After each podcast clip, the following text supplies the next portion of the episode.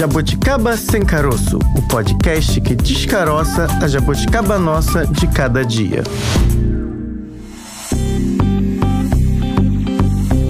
Olá, jabuticabers! Sejam todas, todos, todes geral bem-vindo, né, Fran? Francine Augusto. Tudo junto e misturado. Olá, Bárbara Pereira, como está você? Eu tô ótima, Francine Augusto. Um pouquinho ansiosa. Hum. Esse é um assunto de hoje. Mais uma jabuticaba? O Brasil é um país de ansiosos, Fran? Acho que sim, Bárbara. Pois é. Segundo a Organização Mundial da Saúde, o Brasil é o primeiro no mundo com mais casos de ansiedade. Ainda segundo a OMS, 10% da população brasileira sofre de ansiedade em graus variados por aqui. Número alto, né, Fran? É, e a gente acompanhou e acompanha ainda de perto, né, a pandemia, uma das principais responsáveis aí por esse aumento de casos. Em todo o mundo, o número de ansiosos cresceu, viu? 25%. Afinal, quem não teve aí receio diante dos efeitos de um vírus desconhecido que causou até o momento mais de 6 milhões de mortes. A gente não sabia no começo muito bem como é que era transmitido, como se prevenir, o que fazer. Acho que até agora, sim, temos muitas dúvidas relacionadas à pandemia, mas é, acho que a gente está um pouco mais calmo. Lógico, a gente citou aqui as mortes, perdas irreparáveis, mas tem aquela ansiedade. Eu não tive o diagnóstico de Covid-19 até então, já tomei as doses, estou indo para quarta já, mas por diversas vezes, às vezes uma dorzinha de garganta, o olho coçava um pouco, acordava meio assim, eu já achava, dava aquela ansiedade. Será que eu tô com vírus? Será que não? E às vezes é muito psicológico também. Eu me enquadro aí nesse quesito que durante a pandemia muitos de nós ficaram ansiosos, viu? Pois é, Fran, foram muitos medos medos ainda são, né? Ainda é. temos muitos medos: medo de adoecer, medo de morrer, óbvio, de perder familiares, de perder amigos, de perder um emprego, ou seja, de não sobreviver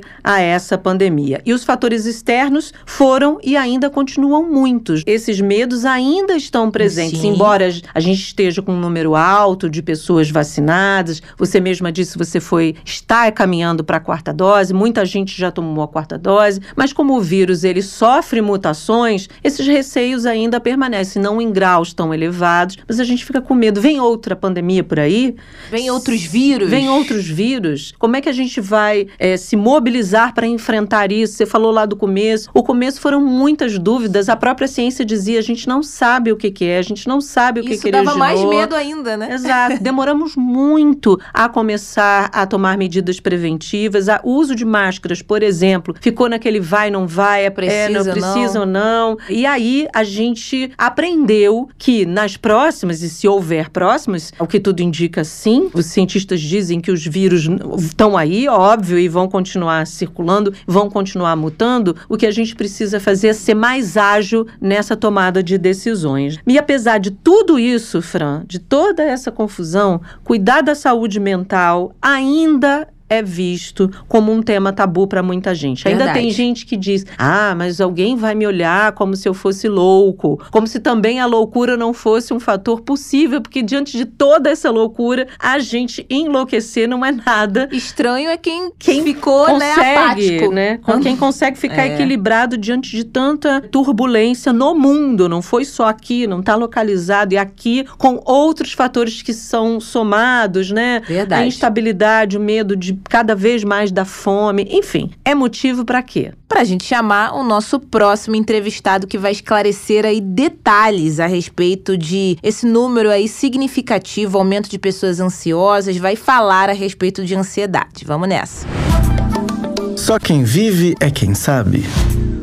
A entrevista agora é com o Dr. Rogério Panizucci. Ele é psiquiatra do Instituto de Psiquiatria da UFRJ, o IPUB. Doutor Rogério, muito obrigada por conversar com a gente aqui no podcast hoje. É um prazer poder conversar. Eu acho que saúde mental é sempre um assunto importante da gente abordar, da gente cuidar. Né? É verdade. Ainda mais agora, né, que segundo a OMS, a Organização Mundial da Saúde, a OMS declarou que o Brasil é o país com mais casos de ansiedade no mundo. A gente sabe que a pandemia foi e continua sendo aí um dos fatores para esse aumento da ansiedade, mas que outros componentes o senhor acredita que podem estar aí associados ao crescimento de casos no Brasil? Não, definitivamente nosso país é um país que sofre com a questão da violência. A gente sabe que muitas pessoas, na verdade, a grande maior parte das pessoas já tiveram algum trauma associado à violência e isso é um, associado a, a transtornos de ansiedade.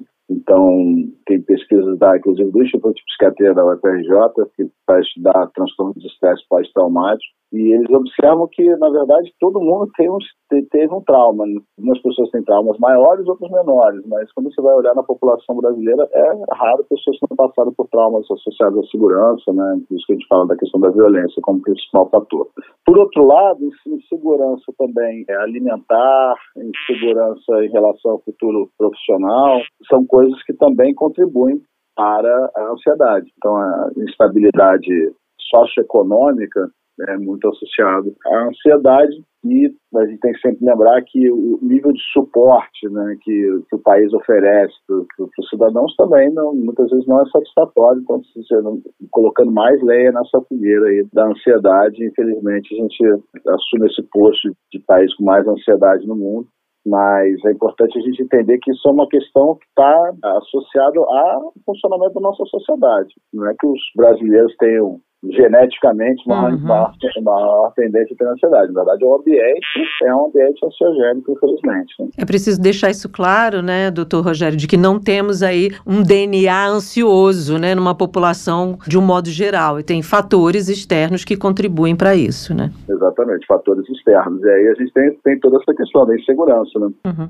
A insegurança, ela traz um estado de alerta, né, um estado de crônico de alerta que, quando cresce, quando se multiplica, gera ansiedade. Rogério, quais são os sintomas da ansiedade como doença? A gente sempre reforça a importância de se ir a um profissional, ao médico, porque sabemos que com as redes sociais as pessoas vão lá na busca, tem o sintoma tal, que doença eu estou, e não procuram um profissional, às vezes se automedica, e eu acho que ao longo aqui da nossa entrevista podemos falar mais detalhadamente sobre isso, mas quais os sintomas sintomas a gente pode trazer aqui como a ansiedade, falando de doença? A ansiedade, ela o grande, o grande marco da ansiedade é que a gente chama de estado de hiperalerta, né? A pessoa fica muito alerta, muito atenta e não a coisas boas, na verdade, a, a preocupações, a questões inseguranças, etc. Então, isso pode se expressar das mais diversas formas em relação a sintomas físicos.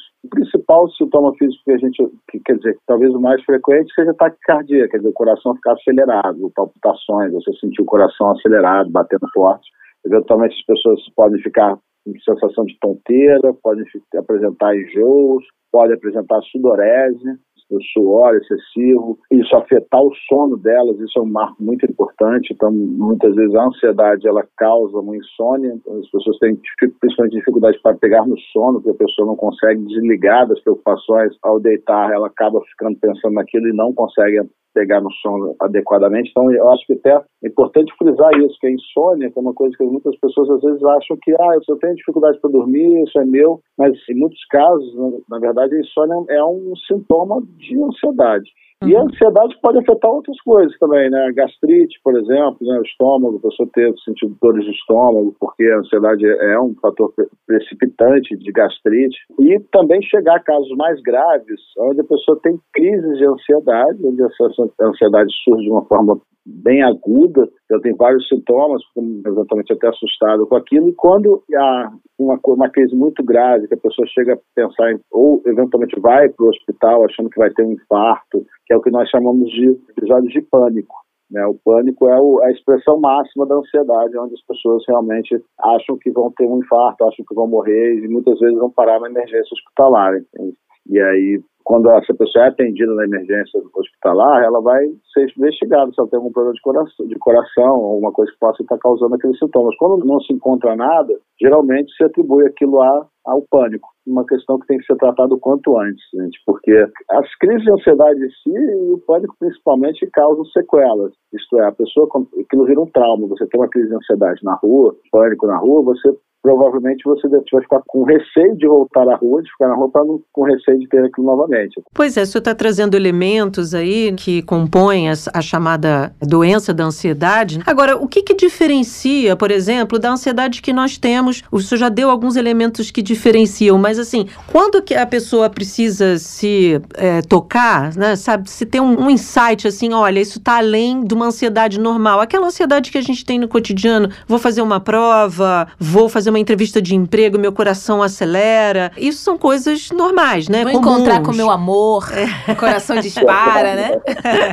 vou encontrar aí alguém, tô num date, vou encontrar alguém, tô com o coração disparado. São coisas que são frequentes aí, fazem parte do ser humano. Agora, qual é o momento em que essa chave virou? Olha, agora sim eu preciso realmente me preocupar quando a pessoa fica tão ansiosa, vai encontrar com uma pessoa, fica ansiosa e acaba evitando de encontrar com a pessoa por causa da ansiedade. Uhum. É triste, mas eu vi uma história dessa recentemente. Uma pessoa que tava, ficava com ansiedade a ponto de não conseguir nem encontrar com a pessoa com que ela gostaria de sair, enfim, por conta da ansiedade. Então, eu acho que o ponto aqui, gente, é o quanto que aquilo está afetando a qualidade de vida da pessoa Sim. e afetando a capacidade da vida da pessoa viver sua vida em todo o seu potencial, nos mais diversos domínios. Então, muitas vezes as pessoas procuram atendimento quando a ansiedade começa a atrapalhar no trabalho, porque um pouco de ansiedade ele é até bom, quer dizer, um pouco de alerta, enfim, de adrenalina, ele é bom para a nossa parte cognitiva, nossa memória, nossa atenção, nossa capacidade de resolver problemas.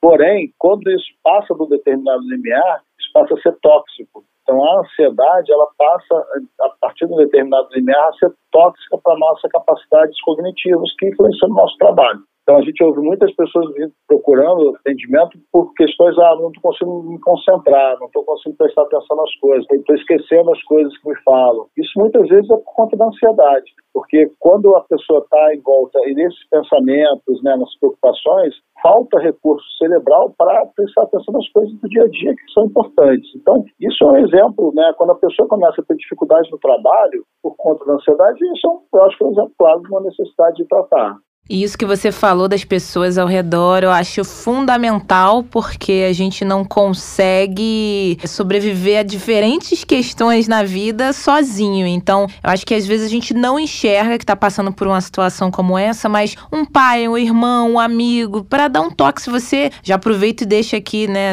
sugestão para vocês que estão acompanhando agora o nosso programa. Se tem alguém com alguma característica, lógico, orienta com carinho, porque também o jeito que o outro vai te te dar uma dica ou uma sugestão para você procurar um médico, um especialista, pode ser até um pouco agressivo e a pessoa não vai. Ah, vou nada, tá falando que eu tô ficando maluco, que eu tô ansioso ou algo do tipo. E na verdade não, acho que se a gente abordar ali com carinho, a gente pode salvar uma vida, inclusive. Agora, Rogério, uma crise de ansiedade que a gente já citou aqui, ela tem um tempo de duração especificamente? Pode chegar a se estender por, não sei, 30 minutos, uma hora? Como é que a gente faz? Faz esse cálculo?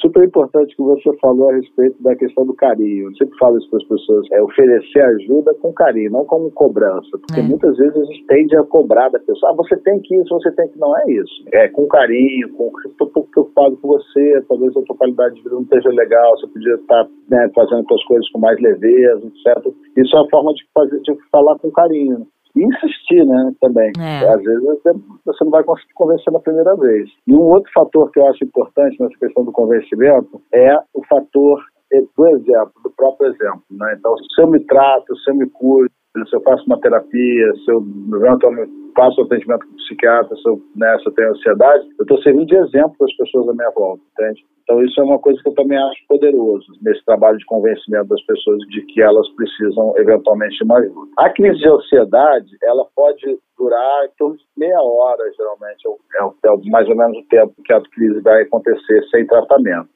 A recomendação que a gente faz para os pacientes é assim: é, a gente geralmente deixa uma medicação SOS com o paciente para ele tomar o primeiro sinal de que vai ter crise e aí você corta esse, essa crise, entende? Em questão de minutos.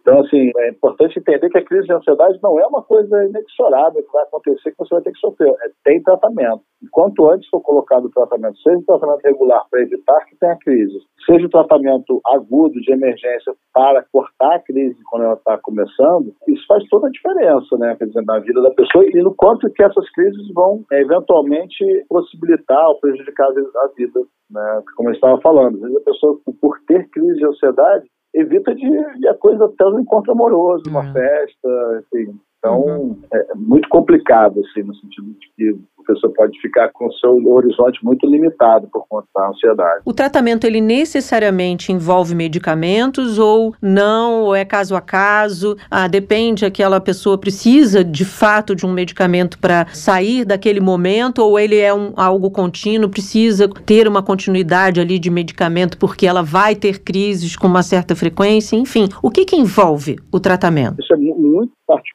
Tá? Por exemplo, pessoas com ansiedade leve muitas vezes fazem se beneficiam somente de psicoterapia e já conseguem controlar a sua ansiedade a partir só da psicoterapia, sem usar medicação. Quando as situações ficam mais graves, aí é interessante ser utilizada a medicação, eventualmente até em associação com a terapia, né? uma sinergia de resultados quando você faz a medicação e faz a terapia. Eu gosto muito de ver os pacientes fazendo assim, que a gente vê que são os melhores resultados. Então, assim, e tem situações onde são muito agudas que tem que entrar com a medicação logo, porque, por exemplo, pânico, né? Eu acho é, é, muito complicado você ter episódios, né? Isso, como eu falei, deixam sequelas. Então é uma situação que eu acho muito importante entrar com uma medicação logo para controlar, mas a psicoterapia vai ser muito importante para definir, entender os gatilhos e trabalhar esses gatilhos, trabalhar coisas que estão gerando acúmulo de, de ansiedade. Então realmente é uma situação onde você a abordagem, né? médica, medicações e abordagem psicoterápica são muito complementares. Tempo de tratamento em ansiedade é, é uma questão sempre em aberto, uhum. porque você pode ter pessoas que têm fatos geradores de ansiedade, por exemplo, um jornalista que trabalha em situações de conflito, ele tem um, tá botando lenha na fogueira do, da ansiedade dele o tempo todo, que é o trabalho dele. Então essa pessoa eventualmente vai ter que se tratar de ansiedade a vida inteira. Agora a gente sabe que a ansiedade, por exemplo, com a pandemia a gente teve esse surto, quer dizer, esse disparo de números de ansiedade, todos os países do mundo tiveram aumentos da incidência de ansiedade, mas é uma coisa que a gente já está vendo atualmente, está aliviando um pouco. As pessoas não estão tão isoladas, estão voltando a ter vida social, então assim a gente tem visto já diminuiu bastante bastante essa pressão. Então, os pacientes eventualmente já estão ficando livres de, de medicação, que tiveram que ser medicados durante a pandemia, mas como o estresse diminuiu, isso tudo é muito teve que ser feito muito sob supervisão, porque também é uma coisa que é importante a gente alertar os ouvintes é a questão da automedicação, que infelizmente acontece, né? as pessoas vão ao médico, é. nem é psiquiatra, recebe uma medicação para ansiedade que trata ali mais ou menos, né, tem uma resposta parcial, pessoa fica satisfeita com aquilo, eventualmente para, e aí, uhum. sabe, fica uma coisa meio sem controle. O que a gente acha adequado realmente é a pessoa fazer um tratamento supervisionado, onde vai ser acertada a dose né, da medicação, a melhor medicação para aquela pessoa, há um controle dos sintomas, e no momento que se achar adequado, quer dizer, os estressores não tiverem grandes, etc., aí você faz um desmame, uma retirada gradual para ver se os sintomas não vão retornar. Eu sempre falo que uma pessoa que vai se aposentar, que é um estresse, né, uma situação. Eu nunca vou parar o tratamento da ansiedade dela antes dela se aposentar. Vou esperar ela se aposentar, esperar passar aquela situação para depois, eventualmente, a gente parar o tratamento. Entende? Então, é, assim, o tratamento está em, em, acordo, ele tem que estar tá sintonizado com o momento da vida da pessoa. Então, se a situação está mais estressante, você provavelmente vai precisar de tratamento por mais tempo. Se a situação está é mais, tá mais sob controle, provavelmente você vai conseguir tirar, né, interromper esse tratamento mais rápido. Né? E você deu o exemplo aí perfeito, deve ser porque acontece muito, né, dos jornalistas. A gente se identifica muito, sabe, doutor? É algo comum, porque é essa correria, esse estresse, quem lida com factual, como a gente fala, né, no jornalismo do dia a dia, cada hora tá acontecendo alguma coisa na cidade, no país. É, as profissões podem ter aí uma grande influência nessa ansiedade. E, se a pessoa ama o que faz, eu amo ser jornalista, mas aquilo tá me fazendo mal, vale a pena a pessoa dar uma olhada, talvez, tô dando o exemplo do jornalismo que é mais fácil a nossa realidade. Talvez fazer um outro tipo ali de jornalismo, sai do factual, vai para uma outra área. Isso também é uma forma ali de tratar a doença, digamos assim, porque tem pessoas que elas fazem coisas que amam, mas aquilo de alguma maneira pode gerar esse estresse mais ansiedade, né? Exatamente, não, você falou faz todo sentido, na verdade, a questão da profissão. Nós temos um exemplo disso que é a questão do álcool, né? Que muitas vezes as pessoas abusam de álcool como consequência da ansiedade, como uma tentativa de se tratar, de aliviar a ansiedade. Acabei não falando antes, não são sintomas da ansiedade, mas uma das coisas que deve chamar a atenção das pessoas é quando a pessoa está bebendo demais. Hum. Percebe querendo beber todo dia, sabe? Quando bebe, bebe mais do que, do que as pessoas à sua volta, eventualmente fica muito embriagado. E você sabe que quando a gente fala em em abuso de álcool, as profissões mais associadas a abuso de álcool são exatamente jornalistas, médicos e garçons, porque os garçons têm contato ali é, né, com, com, facilidade de acesso, e médicos e jornalistas porque o trabalho de plantão, o trabalho sem hora para acabar, enfim, então essa rotina está associado então, só isso demonstra como a, realmente a profissão é um, um, pode ser um gatilho, né, de estresse. A gente eu atendi muitos médicos durante essa pandemia, porque as pessoas, os médicos, principalmente ao final da pandemia, já estavam cansados de lidar com todo esse desafio para quem estava na linha de frente. E aí tem um detalhe, assim, você falou da questão né, do amor pelo jornalismo, uhum. quer dizer, eu não sou do meio, até tenho grandes amigos jornalistas, mas eu sei um pouco por eles como é duro, mas eu vejo também neles esse brilho, né? O brilho do olho de, de gostar do que faz, etc. É. Entre os médicos, então, esse é um problema hum. muito sério, porque os médicos adoram fazer o que fazem, muitas vezes adoram cuidar das pessoas, mas às vezes, muitas vezes trabalham 70 horas por semana. Então, esse controle de trabalhar menos é uma das coisas que a gente batalha com os pacientes, principalmente os médicos, porque a gente sabe que eles vão precisar diminuir a pressão. E, por outro lado, tem uma questão de você diminuir a pressão que o trabalho traz e também você abrir espaço para fazer outras coisas e poder diversificar a sua é. vida, porque uma das formas importantes da gente se proteger da ansiedade é, por exemplo, a prática regular de exercício físico que demanda Verdade. tempo. Então a pessoa trabalhando demais, ah, não tem tempo para ir para academia, mas assim, vamos trabalhar menos, pelo menos tentar tirar um plantão aqui ou ali, para que você possa ir para academia para você não ter que ficar tão ansioso, entende? Então, e outras coisas, lazer, tempo para a família. A gente sempre fala que o equilíbrio entre os diversos domínios da nossa vida é essencial para que a gente tenha uma vida segura, uma vida tranquila, porque se eu estou dedicando toda a minha energia ao meu trabalho, em detrimento da minha vida pessoal, da minha família, dos meus interesses pessoais, se eu tenho problema no trabalho, eu vou ficar totalmente desamparado. Agora, é. se eu tenho uma distribuição meu, da minha energia, das minhas coisas, e dá um problema no trabalho, a minha família vai me, me dar um suporte. Eu vou ter, né, meus hobbies, minha atividade física vão permitir que eu consiga me manter tranquilo para o próximo passo. Enfim, então é muito importante que a gente busque dedicar energia na nossa vida e tempo para as diversas é, facetas da nossa da vida, porque a vida é agora, né? Se a gente não fizer isso, a gente vê muitas vezes as pessoas falando, ah, eu trabalhei muito, nem vi meus filhos crescerem. Isso é, é lamentável, né, gente? Agora, doutor Rogério, a gente está num momento da sociedade, acho que estivemos, eu acho que isso está mais agravado, muito em função da exposição nas redes sociais, dos rótulos. A gente adora, é uma sociedade que adora rotular. E muitas vezes as pessoas com crise de ansiedade, com ansiedade já como doença, não querem querem se tratar porque têm receio de serem rotuladas. Olha, está fazendo um tratamento psiquiátrico, como se né, não fosse possível tratar a saúde mental, né? A saúde mental ser trabalhada. Como é que a gente desconstrói isso, tentando chamar as pessoas? Pode ser que alguém esteja nos ouvindo agora e pensando exatamente: olha, eu estou passando por isso, mas não quero tomar medicamento usando bem o popular, né, de coisa de maluco. E, na verdade, quando poderia estar tá tendo uma vida com mais qualidade, com um medicamento ali que talvez não tenha aí tantos efeitos, enfim. O que, que o senhor diria para alguém que possa estar nos ouvindo nesse momento, passando por uma situação como essa, mas tem medo de ser rotulado por fazer um tratamento com um profissional da psiquiatria? Essa é uma questão assim que infelizmente ainda existe, mas a gente vê cada vez mais diminuindo porque as pessoas têm experiências positivas, as pessoas à volta veem que aquela pessoa está tendo uma experiência positiva, isso vai diminuindo esse preconceito. E eu acho que é importante, acima de tudo, a gente lembrar que, como eu falei anteriormente. A vida é agora e a qualidade de vida é uma coisa que a gente quer para ontem. Não adianta a gente ficar protelando, sabe? Então, acho que buscar uma ajuda, buscar um suporte para que você possa ter uma melhor qualidade de vida, isso é totalmente justificável. Né? E, na verdade, a gente tem que considerar que as pessoas que têm maiores problemas, as pessoas que deveriam, né, na verdade, se envergonharem dos seus comportamentos, não são as que buscam ajuda, e sim as que não buscam ajuda. Né? A gente vê por aí, infelizmente, em famílias, né, que pessoas, às vezes, com altos níveis de ansiedade e que não se tratam, se tornam, às vezes, até um estorno para as famílias, um estorno no trabalho, enfim. Então, é importante entender que quem está errado não é quem está se tratando, gente. Quem está errado é quem não está se tratando.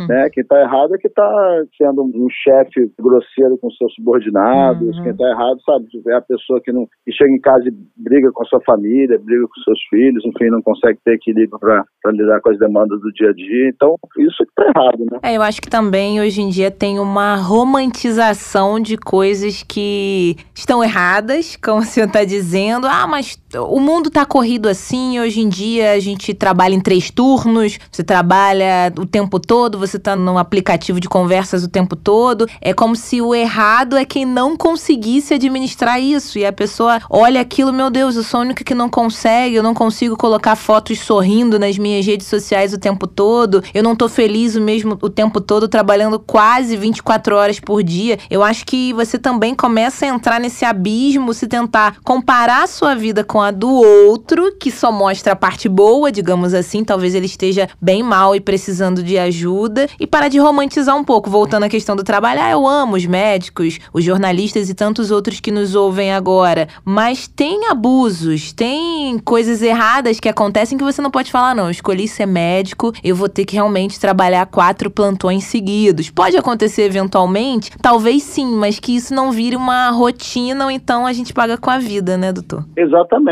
exatamente. Você não precisa. É importante ter, ter esse cuidado e até para manter a qualidade, né? Se eu trabalho 70, 80 horas por semana, isso, minha qualidade de trabalho vai ser afetada porque, por falta de descanso. Então, assim, eu acho que assim, existem momentos que a coisa aperta, que a gente tem que trabalhar mais, existem. Uhum. Mas é importante a gente também tentar sempre fazer isso com um equilíbrio que seja saudável. Eu acho que os médicos, os jornalistas e tantas outras profissões que às vezes se excedem, às vezes por causa disso, por reunir uma coisa que você gosta de fazer, enfim, com, né, lógico, uma possibilidade de retorno financeiro, então você acaba se tornando muito sedutor, né? É. Doutor Rogério, a gente está encaminhando aqui para o final e a gente já tocou nesse ponto, mas eu acho importante a gente retomar. Muitas vezes, quando alguém está passando por uma fase ruim, famílias e amigos tendem a minimizar, dizer, ah, isso é um, né, uma bobagem. Frescura. a vida é agora, vambora, e você precisa.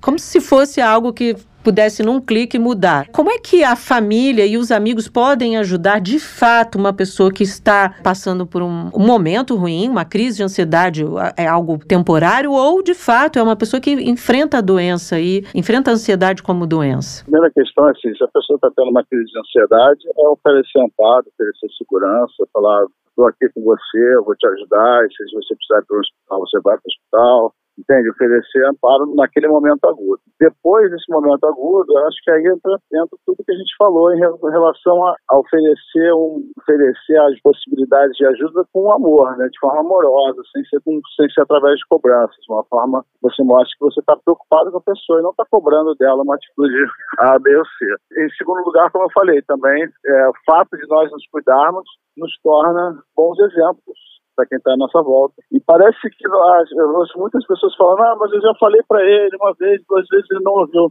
Gente, tem que insistir.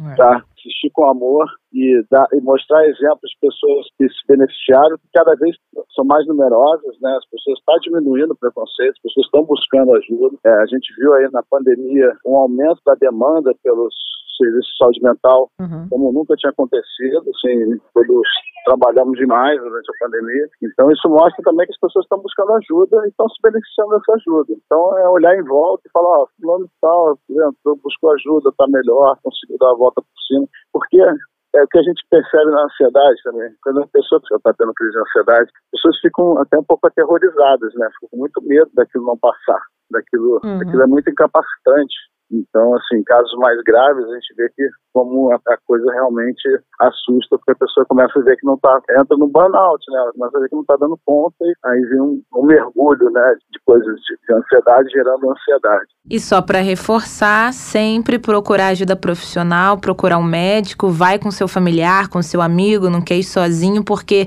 isso de procurar na internet ou ver sintomas nas redes sociais e se encaixar naquilo ali, se diagnosticar também, é o que vem acontecendo muito. Eu conheço conheço pessoas que falam: ah, não, eu tenho ansiedade, ah, eu não, eu tenho depressão. Eu... Mas a pessoa nunca passou por um profissional, ela acha que tem aquilo, talvez até passe a ter e nunca fez o básico, que é o mais simples, acredito eu, que é procurar um médico, alguém que de fato vai trazer aquele diagnóstico e vai tratar da maneira adequada, né? Com certeza, essa questão, assim, eu acho que também um ponto importante a gente lembrar que tem cada vez mais tem aparecido pessoas que têm uma visibilidade pública falando sobre seus problemas, sobre suas dificuldades. Só destacando que a gente tem o Gabriel Medina, surfista profissional tricampeão mundial, uma pessoa né, com uma vida que todo mundo pensaria que é uma vida dos sonhos, é, pegando uhum. onda nas melhores praias do mundo, enfim. E ficou afastado seis meses para cuidar da sua saúde mental. Né? Uhum. Isso é totalmente válido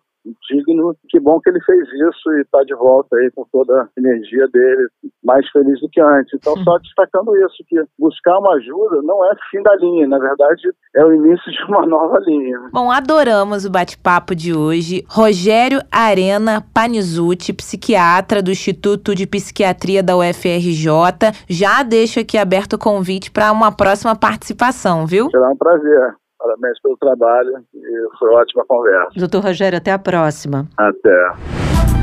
A que ponto chegamos?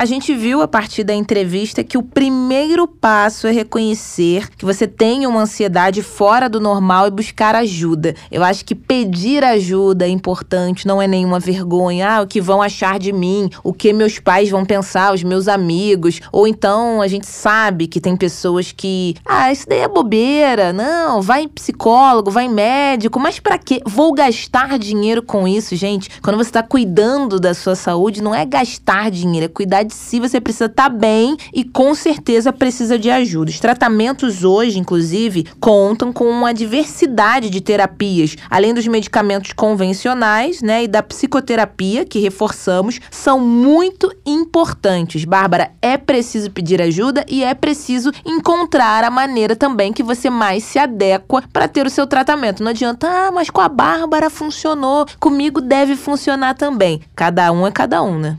É isso, Fran. E é importante usar uma imagem também, porque muitas vezes a pessoa fala: ah, eu preciso cuidar do outro primeiro para depois me cuidar. Não. Existe uma expressão que a gente fala assim: sabe aquela quando você entra no avião e a aeromoça ou o aeromoço diz: caso aconteça uma despressurização, você pegue a máscara, coloque em você primeiro e depois no outro. Por quê? Porque se você estiver bem, você vai poder ajudar é esse isso. outro e muitos outros ali dentro do avião. Então é um pouco isso no nosso cotidiano também. Se ajude para que você depois possa ajudar outras pessoas que estão próximas a você. Então, pedir ajuda não é rótulo. Joga a ideia de rótulo fora. Joga no lixo. Pega assim, no lixo. Rótulos só servem para produtos. Pra gente, não. A gente precisa viver. E viver precisa do outro o tempo inteiro. Buscar ajuda é normal, é natural. Fazer tratamentos, sejam eles ligados a, ao medicamento convencional, também faz parte da nossa vida agora agora. Não, não temos outra saída. Ou é você ficar ali, como disse o próprio médico, em sofrimento, ou é você ter uma qualidade de vida para você poder viver melhor. Tem um influenciador digital que eu gosto muito dele, sigo nas redes, aproveito e deixo aqui a sugestão para os nossos ouvintes, que é o Joel J, que ele fala que existe uma ordem de prioridade na vida e eu acho que talvez sirva para os nossos ouvintes. Para mim, se encaixou bastante essa fala dele, que a gente tem que seguir a ordem de primeiro saúde, segundo, família e depois trabalho. É uma sequência que faz sentido, porque a gente fala muito família em primeiro lugar ou trabalho em primeiro lugar para alguns, mas de fato, na minha opinião, eu compartilho com a do Joel J. Se você não estiver bem, se você não estiver com saúde, você não vai conseguir ajudar a sua família, estar com os seus e muito menos trabalhar. Então, se você seguir essa ordem, saúde, família e trabalho, pelo menos eu acredito que dê certo. Então, gente, saúde sempre. Primeiro, vamos nos cuidar e escolher aí o método mais adequado para isso. E saúde é integral, Fran. Não adianta pensar parte do corpo. Ah, vou cuidar do meu pé, depois do meu pescoço, é. depois da minha perna. Você tem que cuidar de si como um todo. E saúde mental faz parte desse processo. É extremamente importante. Como a gente falou, tem uma diversidade de terapias e que vão além aí dos medicamentos e da psicoterapia. E a gente vai saber mais sobre esse tema com a próxima entrevistada. Para onde vamos?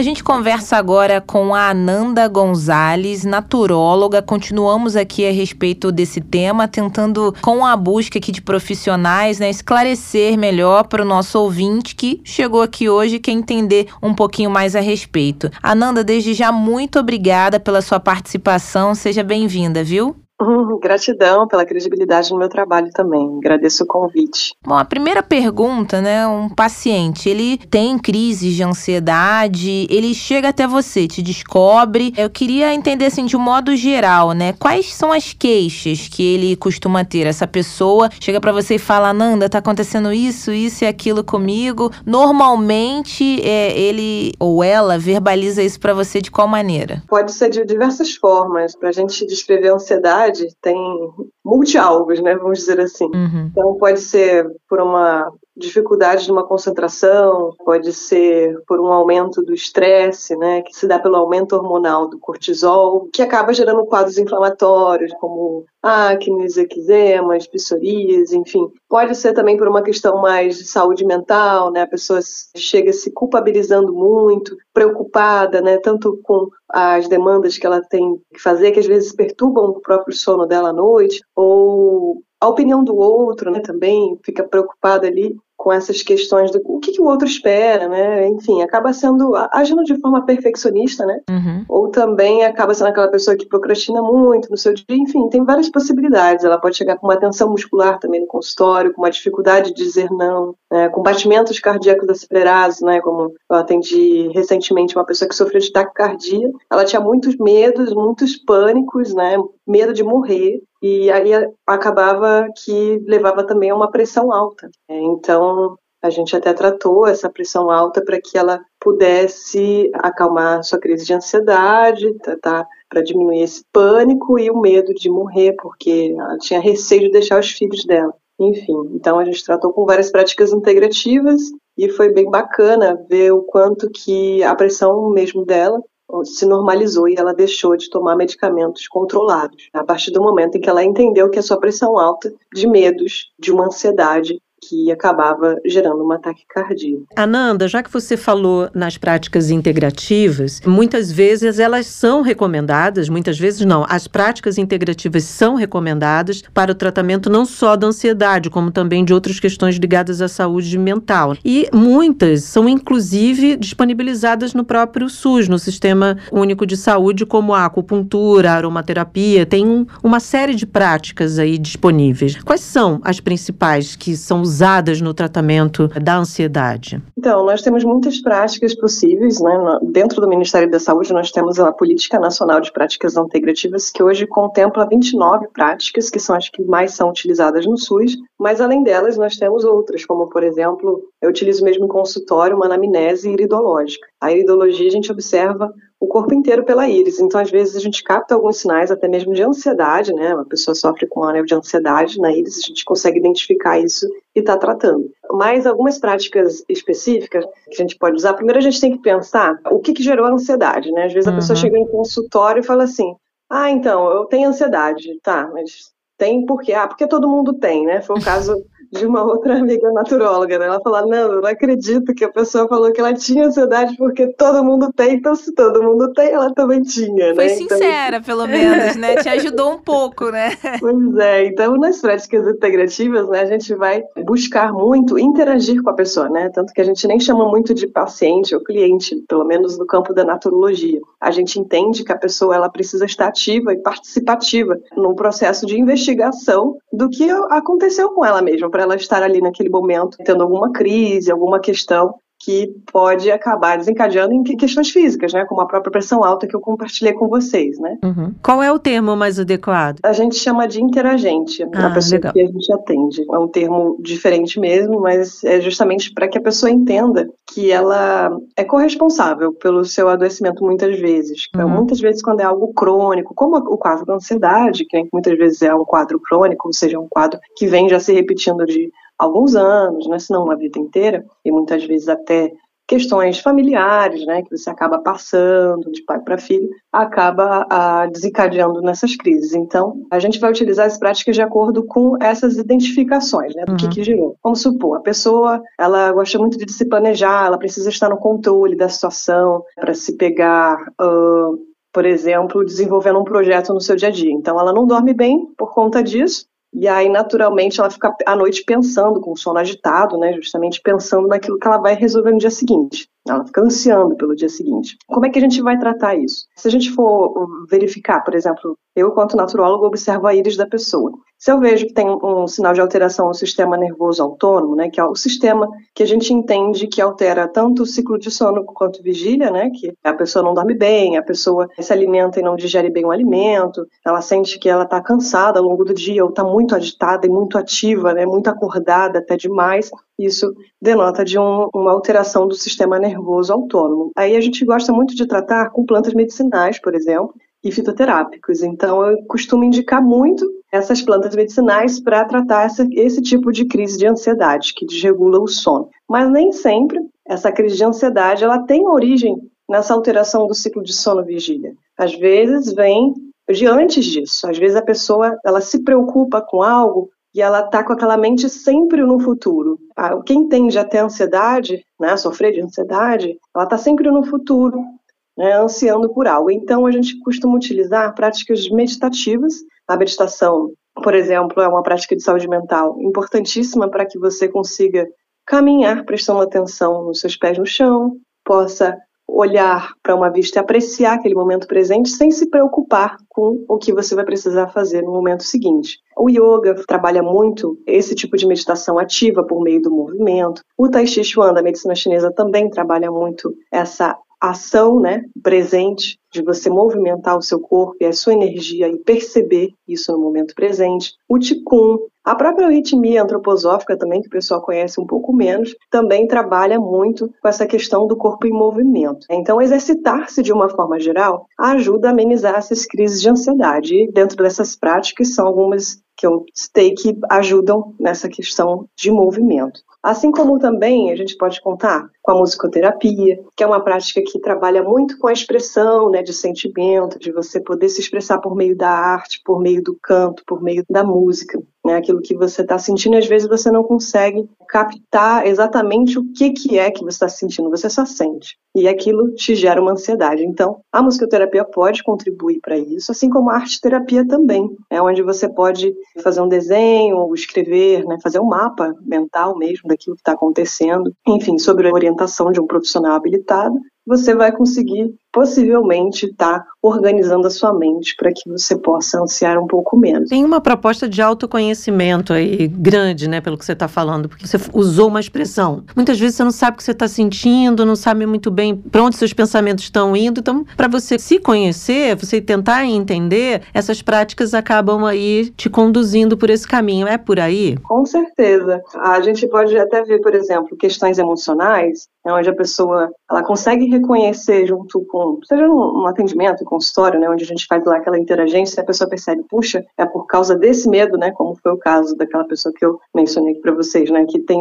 tinha um medo de morrer muito grande uhum. e por isso a pressão dela aumentava, a ansiedade gerava um ataque cardíaco imenso, enfim. Como é que a gente tratou isso? Né? A partir do momento em que ela identificou que era isso, a gente usou como suporte duas ferramentas muito importantes, que foi a terapia floral e a aromaterapia, que trabalham muito com esse suporte de emoções específicas, junto com a prática de meditação, enfim, com outras diversas práticas, né? Então, todas elas buscam, né, isso mesmo que você trouxe, é despertar para esse autoconhecimento e para essa resolução por meio do entendimento daquilo que está me adoecendo, me gerando um desequilíbrio. E quando a gente fala desses desequilíbrios, é as medicinas tradicionais, que é algo que nós na antrologia estudamos muito, né, que é a nossa visão de saúde, vamos dizer assim, a gente acaba olhando, por exemplo, para a medicina chinesa, quando a pessoa está muito estressada ou muito calma, até demais, né, a ponto de ficar ali letárgica, é algo que a gente precisa observar, porque na medicina chinesa o yin e o yang, né, que são elementos que são complementares, como o sol e a lua, não existe só sol, nem existe só lua, né?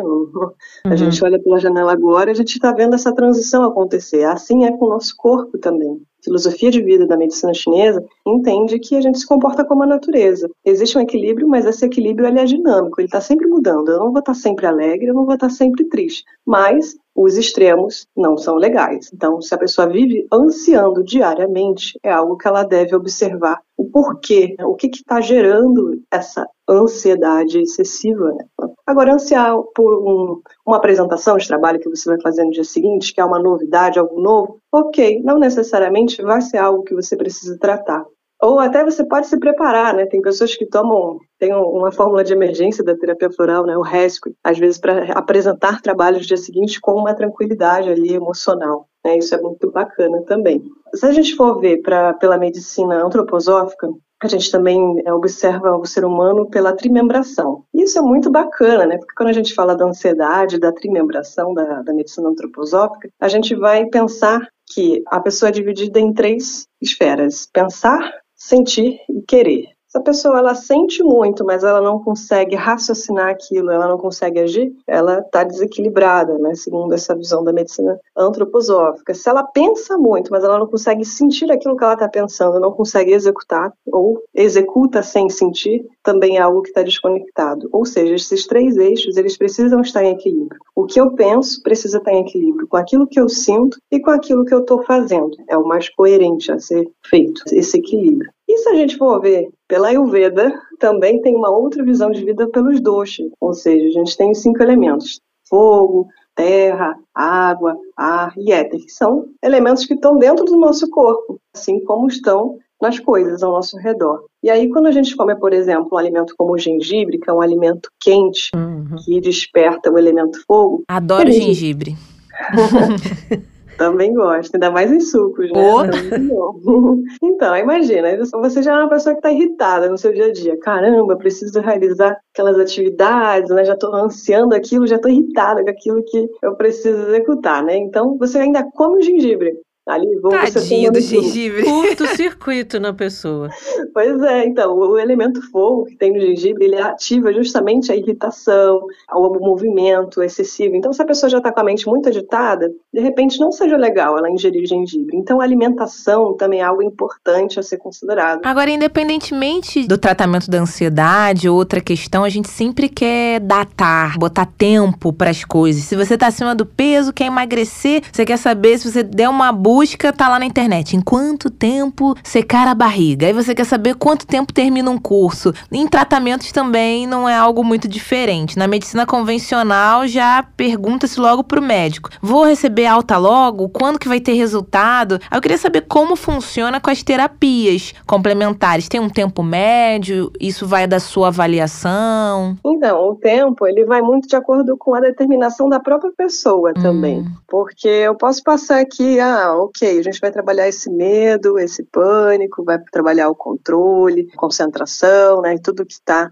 tem a mesma origem, né? Claro, a gente vai pensar em um foco específico e vai, vai colocar outros sintomas juntos para serem tratados, né? Numa terapia floral, por exemplo. Mas não adianta a pessoa não querer fazer, não só tomar consciência, como querer, de fato, gerar essa mudança. Né? Se a pessoa não quiser, não, não adianta. Ela é. pode tomar um floral, ela pode usar uma terapia, mas se o comportamento dela, a atitude de vida dela não muda, aí não tem muito o que ser feito, né? Não tem pílula mágica que resolva, uhum. porque a gente entende que se você toma um remédio, ele pode remediar por um tempo a sua questão, mas ele não vai tratar de fato se você não olhar para isso e não só tomar consciência, né, que foi aquilo que eu falei antes, mas também de fato querer gerar essa mudança de atitude, né? Então, é, às vezes a pessoa entra num sofrimento emocional grande porque ela tem consciência do que que ela está sofrendo, mas ela não consegue às vezes tomar o seu caminho. E aí nós, profissionais de saúde, profissionais das práticas integrativas, precisamos né, também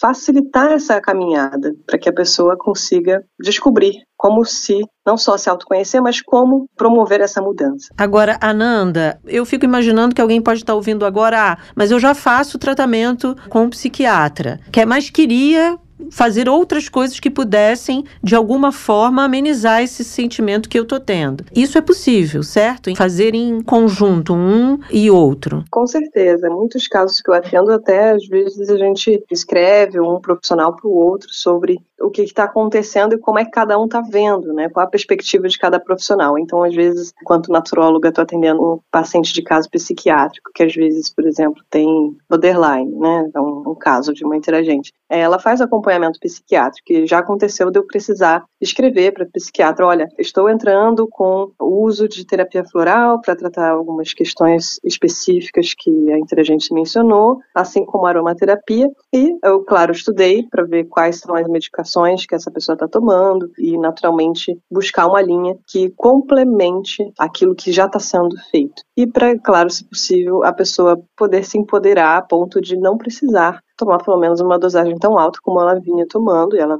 está conseguindo reduzir junto com o psiquiatra, né? Não é eu, naturóloga, nem nenhum profissional das práticas integrativas que não seja médico que vai fazer isso, é o profissional que está acompanhando ela, no caso psiquiátrico, que faz essa administração da medicação. Então, se a pessoa chega às vezes no meu consultório e fala, Nanda, posso reajustar a medicação? Já não sinto necessidade de tomar essa dosagem tão alta, eu vou naturalmente encaminhar para que esse profissional que está cuidando dessa interagente possa reavaliar o quadro clínico e muitas vezes até sem entender direito o que aconteceu, esse profissional reajusta essa dosagem, né? Como foi o caso dessa interagente que tomava medicação para pressão alta. O médico não entendeu direito por que, que ela deixou de ter a pressão alta depois de tantos anos que ela já tomava essa medicação controlada. Mas ele estranhou, como se ele tivesse errado o diagnóstico, como se ela nunca tivesse precisado de, de tomar um medicamento. E ele simplesmente cortou essa medicação. Falando nisso, de não precisar mais de um medicamento, eu me lembrei de uma situação que aconteceu na minha família e queria que você falasse a importância disso isso, de se manter ali uma continuidade, de uma frequência, porque eu acredito assim como chegaram no seu consultório e falaram, ah, todo mundo tem, né? Foram sincerões, pode acontecer também de, ah, é, estive com a Ananda uma, duas, três vezes, agora não preciso mais, tô bem. Só que talvez você esteja bem justamente porque você tá fazendo um acompanhamento. Certa vez minha avó decidiu parar de tomar o remédio dela, que ela fazia um acompanhamento da pressão, justamente porque a pressão dela estava boa. Até que tomamos um susto e o médico puxou lá a orelha dela e falou: Dona Francelina, a senhora está boa justamente porque está tomando remédio. Se você parar bruscamente, óbvio que é uma interrupção. Então eu queria que você falasse da importância disso, Ananda, da continuidade. Não é estar no seu consultório duas, três, quatro vezes e de repente sumir e depois voltar até com a questão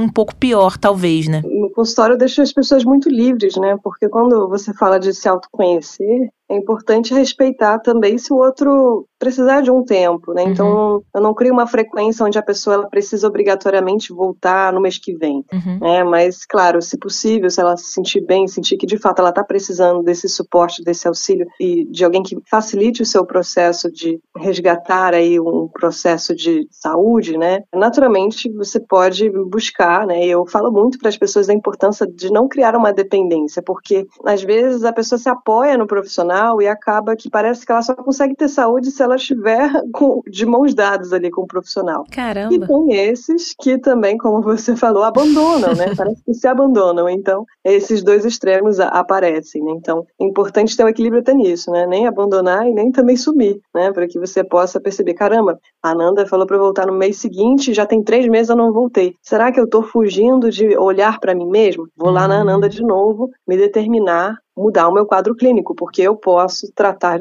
é, dessa questão de uma forma diferente. E nem sempre a questão que a pessoa traz é uma questão física, uma questão psicológica, né? Às vezes Sim. é uma questão, um sofrimento emocional que ela está tendo ali no momento. Agora, Ananda, todas essas práticas que você citou aqui, as práticas integrativas complementares, elas fazem parte da formação em naturologia? E muita gente pode estar tá ouvindo agora a gente, o que, que é naturologia? Não é uma profissão muito comum da gente ouvir. Então, a gente estuda algumas práticas integrativas porque o, o foco principal da graduação em naturologia é você aprender sobre diferentes visões de saúde, principalmente as medicinas tradicionais chinesa, ayurveda, antroposofia, enfim, desde as ancestrais até as mais modernas. E a gente estuda muito pouco a medicina biomédica, a gente só tem um embasamento dela, que é a medicina vigente, né, que a gente tem hoje aí médico, nutricionista, eles têm, carregam de uma visão biomédica, que a gente chama. E aí, o que, que a gente faz? A gente estuda algumas dessas práticas e nós atuamos como se fosse um, um clínico geral, né? O médico, ele Sim. vai lá, se especializa em dermatologia, se especializa o outro em oftalmologia. Nós, enquanto naturólogos, nos especializamos nessas diferentes práticas integrativas, então tem naturólogos que fizeram pós-graduação em arte terapia, pós-graduação em fitoterapia e atuam mais nesse campo mas nós também podemos atuar de uma forma geral. Claro que sempre que a pessoa chega no consultório, nós vamos atuar pensando, né, raciocinando por meio dessas diferentes visões de medicinas tradicionais. Então, a gente vai realizar essa interagência, né, tentar captar as questões físicas que a pessoa traz, emocionais, sociais, né, para entender de fato a questão, não ficar só na ansiedade, por exemplo. Né? Uhum. Né, e tentar buscar mais informações, né, o histórico daquela pessoa, para entender de onde vem essa ansiedade. E aí a gente faz essa anamnese, no caso eu uso muito a iridologia, me ajuda muito a identificar às vezes questões que a pessoa nem trouxe, mas que está ali presente na, na anamnese iridológica. Também tem anamnese de reflexologia, né? Toco nas mãos, nos pés, percebo alguns pontos que às vezes estão doloridos e precisam ser tratados. E é isso, então a gente, cada um trabalha de um jeito. E é legal porque você está explicando isso, porque a gente conversou um pouco para fazer esse episódio e uma preocupação sua era de passar a ideia das pessoas ficarem com a ideia de que, ah, eu vou lá, uso um produto natural e isso vai resolver. Não, isso é, tem algo muito maior, que é exatamente o que você já apontou, que é o autoconhecimento. Não adianta nada achar que se seja um medicamento controlado ou produto natural, que isso, pronto, vou usei uma vez é. e vou resolver. Quando, na verdade, a ansiedade vem com uma série de fatores externos e internos que acabam afetando essa pessoa, né? Então, esse autoconhecimento que você já apontou é fundamental e não é só usar produto natural. Ananda. Com certeza. Acontece, às vezes, da pessoa pensar justamente de uma forma errônea, né? Como você mesmo pontuou, de chegar numa farmácia de manipulação, por exemplo, na farmácia de manipulação de terapia floral. Aí tem lá o floral específico para ansiedade. Ela vai lá e toma a formulazinha da ansiedade e acha que assim vai resolver a é. questão dela. E não é bem assim. Precisa entender de onde vem justamente esse autoconhecimento, porque o profissional habilitado para isso que vai conseguir estar tá, de fato tratando. Então, não são só produtos naturais, não é pílula mágica, não é substituir a biomedicina por esses produtos. Não é porque está com uma dor no braço que significa que eu vou olhar só para dor no braço. Precisa entender tudo que gerou, né, toda a biomecânica ali do movimento, para entender o que de fato gerou aquela dor no braço, ao invés de tratar só o sintoma. Tá certo. Ananda Gonzalez, naturóloga, entende tudo de terapias integrativas e complementares. A gente te agradece muito por essa conversa. Acho que é importante para o nosso ouvinte, para a gente, para o nosso ouvinte. aprendi muito. Para a gente desmistificar algumas ideias, tanto em relação à ansiedade quanto em relação ao que pode ser um tratamento né? Obrigada, Nanda. obrigada, queridos. É um prazer estar com vocês. Tchau. Tchau, até a próxima.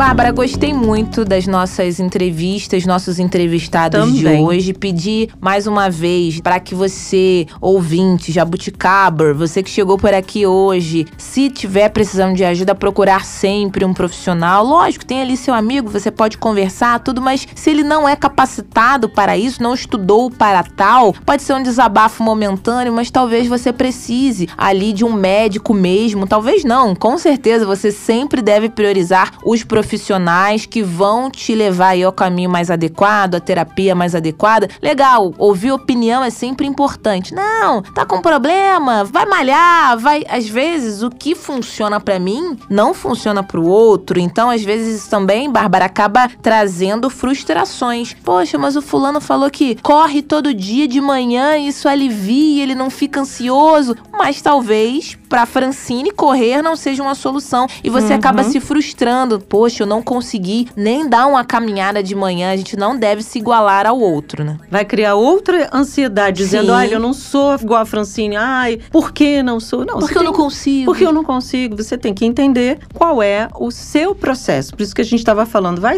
cuidar de si, é entender que o seu processo não é igual ao de ninguém, é o seu. Eu não gosto de correr, por exemplo. Eu tenho horror à corrida. Às vezes eu posso caminhar. E aí? É, isso me diferencia e me coloca numa posição inferior a você que corre? Não, eu só sou diferente. A gente, o dia que a gente entender que a gente é diferente e parar de ficar se comparando, vai ser bem melhor. Vai dar match. Vai dar match no programa de sexta-feira, ah, Fran. Mas antes do de sexta, temos Tenho o programa. Quinta. É, temos o programa de amanhã. Nós falaremos sobre um assunto muito importante, necessário, a população carcerária no Brasil. O sistema prisional tem sido um espaço de fato de recuperação da população encarcerada?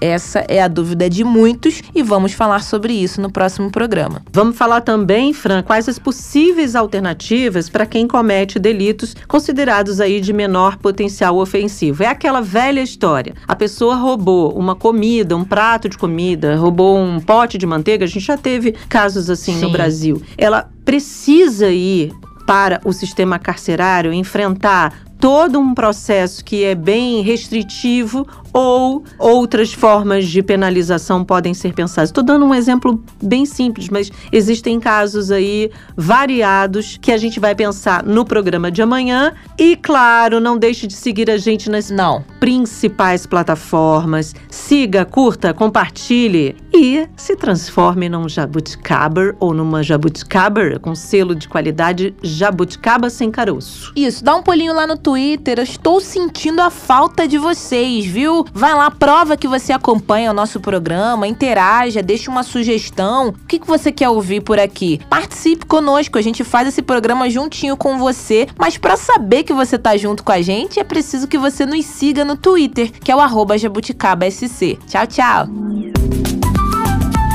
Jabuticaba Sem Caroço, o podcast que descaroça a jabuticaba nossa de cada dia.